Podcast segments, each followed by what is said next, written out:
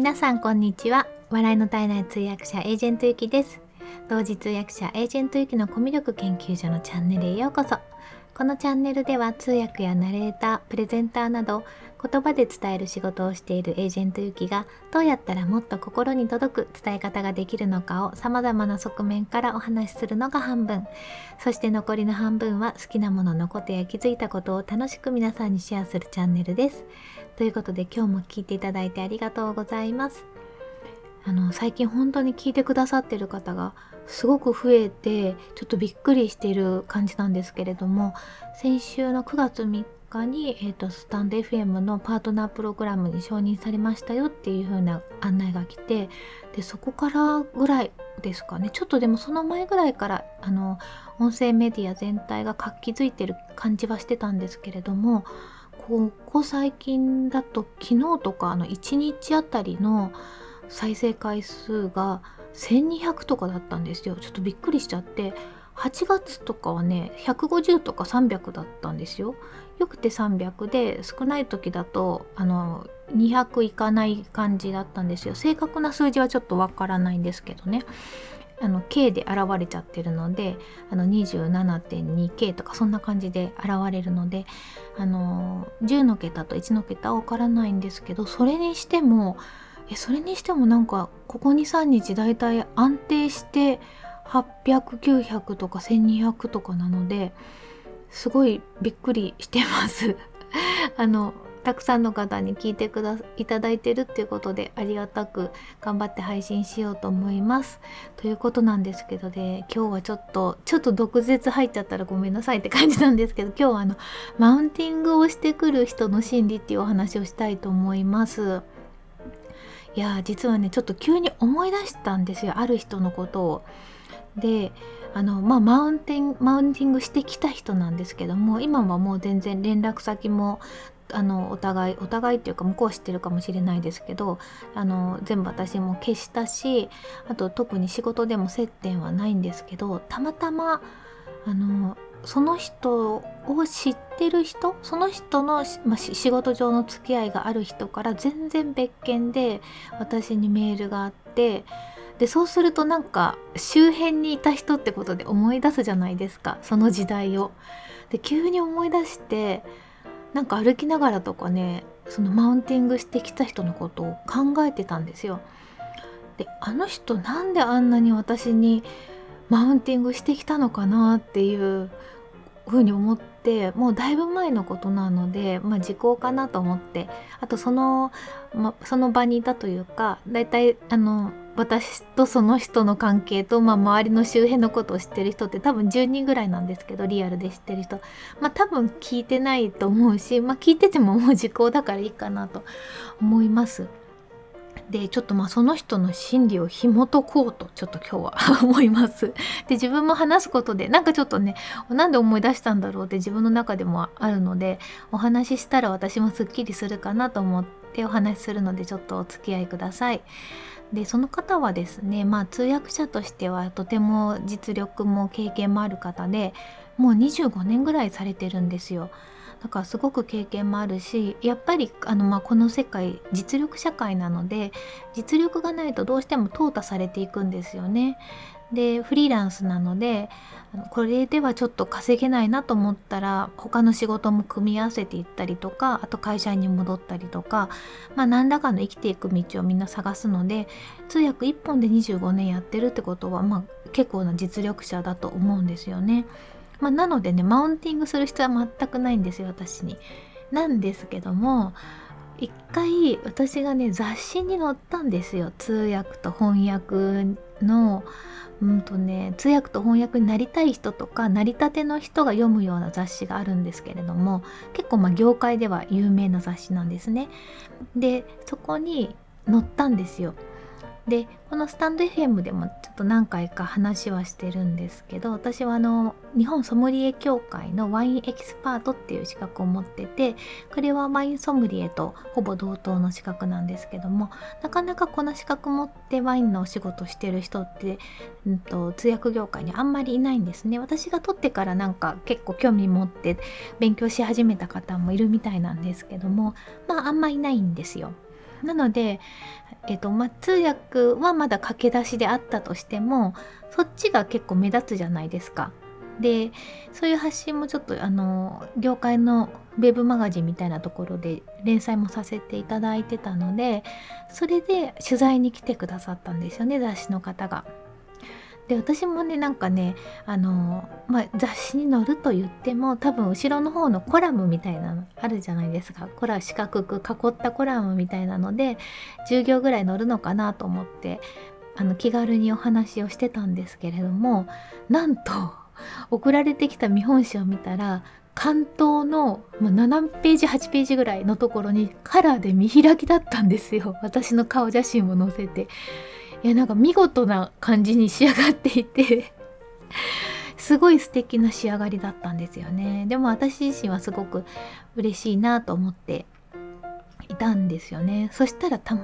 またままあそれが出た時期が、えーとそのマウンティングしてくる方がやってた講座に私がちょっと通ってた時期でで普通にその講座に行ったんですね。で他にもその講座を受けてる方が10人ぐらいいらっしゃったんですけどそしたらねそのマウンティングの方がね マウンティングの方があのその雑誌を持ってたんですよ。まだ発売日なのにも発売日当日だと思いますよ。私はほらあの事前に出版社から関係者で送られてくるじゃないですか。持ってたんですよその雑誌をまず。でそこにホラーみたいな感じでなんかパッと開けて私が写ってるページを出してなんか載ってたんだよみたいに言って他のその受講者の人にね見せてるんですよ。でああれ私のだとか思っていやなんかそんないいのにとか思ってあの何て言うんですか？すごいねって言ってくれてるのかなって思ったわけですよ。そしたらねなんかねそういう雰囲気じゃないんですよね。あのまあその方はねなんか何かにつけて私に対してとかあと私だけじゃないんですけども、まあ、全体的になんかマウンティングをしてくる人だなと思ってたんですけどでもここまでなんか直接的にあのされたのはあの時が初めてででいやこういう風にやってる人もいるけどあのまあ男性の方なんですけどねなんか俺はこういうことしないみたいな感じでいや俺はこういうことしないっていう別にしなくてもいいんじゃないのとか思ったんですけど。いやする必要もないし、まあ、私はそこで、まあ、自分はその通訳の経験としてはまだまだその業界の方って本当に20年30年のベテランの方がすごく多いので、まあ、その中では本当にまだ若くてあの駆け出しでっていう立場だと自分も自負してるのででもそういう人でもあのワインとかの専門性があればちょっと活躍できるよみたいなあのまあ、ピラミッドみたいになってるんですよね。だからあの何もしないで待ってるだけだと本当に一般的なジェネラルな感じで仕事を受けていくと本当に最下層からちょっとずつちょっとずつ上がっていかなきゃいけないんですけど何かこう専門があってそれをこう、まあ、うまいことアピールを頑張って自分で継続して続けていくと意外とポッとこう注目してもらってそこから仕事が広がったりってあるじゃないですか。だからその時私はワインかける通訳ってことで、ま、自分なりにアピールをしてたんですよ。そしたらなんか、まあ、まあそういうことを言ったのかなと思うんですけどそれかそのワインの通訳とかそういうなんかちょっとまあ主流じゃないことはしないって言ってんのかなってていうのは思ったんですよね。結構まあちゃんと実力がある方だったので観光庁のお仕事とか政治家のお仕事とかあとまあ企業の仕事も全部全部まあ取締役会会レベルの仕事しか受けない方なのでそのまあワインの仕事っていうのは遊びみたいに見えたのかもしれないですね。わちゃわちゃと。いや全然そんなことはないと思うんですけど。そのワインの通訳のあのやりがいとかそのワインの作り手さんの思いを日本の人に届けるってすごく私は楽しいと思ってすごい大事な仕事だと思ってそういうのも書いてるんですけどなんかねそこにやたらと反発をしてきたんですよね。でいやびっくりしちゃってあのでクラスの人っていうかその受講してた人たちにね後から「いやなんかすごいライバル意識むき出しだったね」って言われたんですよ。あ私がじゃないですよ向こうがなんかびっくりしたみたいな感じであんなになんかゆきさんにライバル意識むき出しにしなくてもいいのにっていう感じでみんなすごいちょっと首をかしげるっていうかちょっとびっくりしてたんですよね。で逆に持ってきてその雑誌持ってきちゃって、まあ、否定をわざわざ否定をするために多分持ってきたんですよね。あのまあ、主流じゃないからやっぱり政治経済とかあの自動車産業とかのその花形じゃないので、まあ、通訳の世界で言うとなんか多分否定をするために持ってきたにもかかわらず受講生のみんなは それを見て、まあ、関東にカラーでいい感じで載ってるからわあなんかゆきさんすごい見せて見せてみたいになっちゃって完全になんかあの注目の的は私になっちゃったんですよ。だから、まあ、そのなんかマウンティングはまずね失敗してたんですけど失敗してみんなにはなんかライバル意識をなぜか格下の人に持つ人っていうイメージも植え付けちゃってうん。いやもっと自信持てもいいのになっていうふうに思ったんですよね。でね今思うと今思うとねもしかして私のファンだったのかなとか思って。だからだって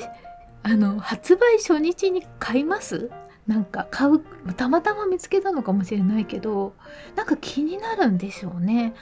だからあの Facebook ももう今はあの ブロックしたんですけどすいません。あのなんだけどねチラチラね現れるんですよ。友達かもみたいなとこに。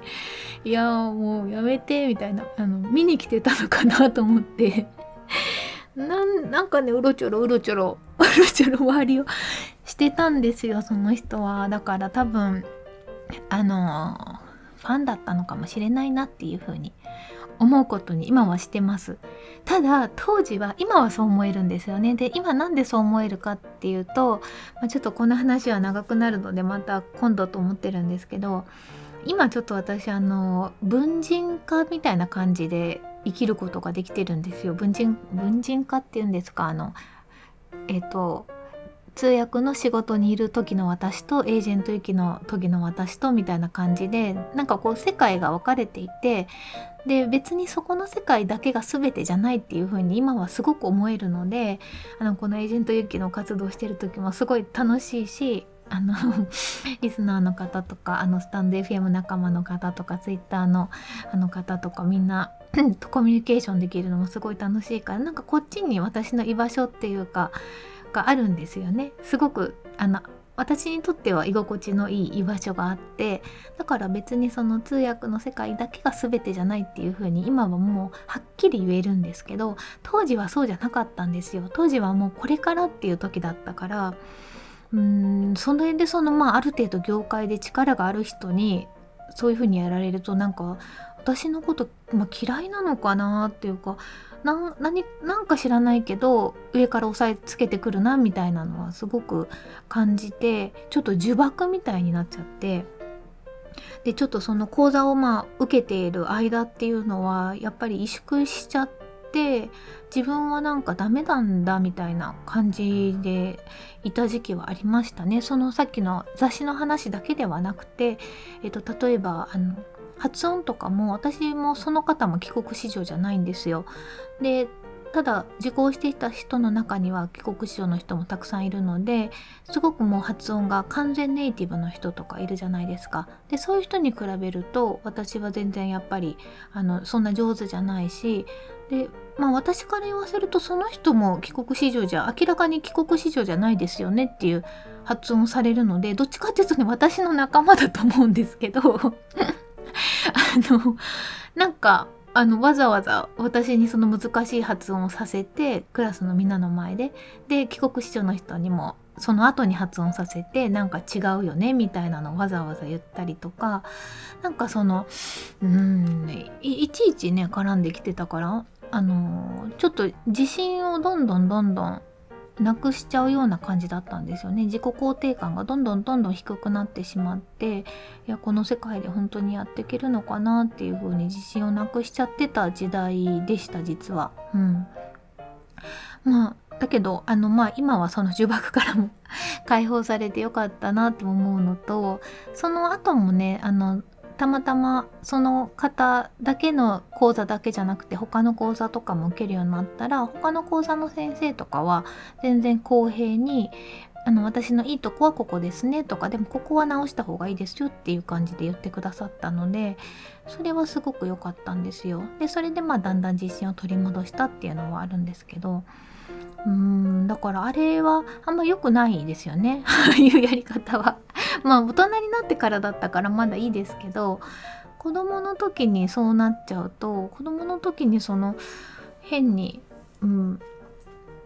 あのマウンティングしてきたりとか先生とかもでもいませんか？学校の先生とかでもなんかやっぱり今の子供たちと結構すごい子たちいっぱいいるじゃないですか。で情報もたくさんだし昔ほどその先生が絶対的な感じじゃないと思うので結構先生も辛いかなとは思うんですけどでもやっぱりマウンティングしちゃうと本人も滑稽ですしね。うん、なんであなたの方が格上なはずなのに ライバル意識むき出しにするのはやっぱ変だよっていうふうに周りも気づくので、うん、バカじゃないので大衆も私含めて 気づきますよっていうことです。でなのでまあちょっと今日はあの本当に急に思い出したんですよ急に思い出したそのマウンティングしてきた人の心理をもう一回考えたいなと思ってちょっとつらつらお話しさせていただきました。で結論としては私のファンだったんじゃないかということであの笑い話にしたいと思います。そしたら私もなんか工夫と思えますしね。ということであのお付き合いいただいてありがとうございます。最後まで聞いていただいてありがとうございました。今日も素敵な一日をお過ごしください。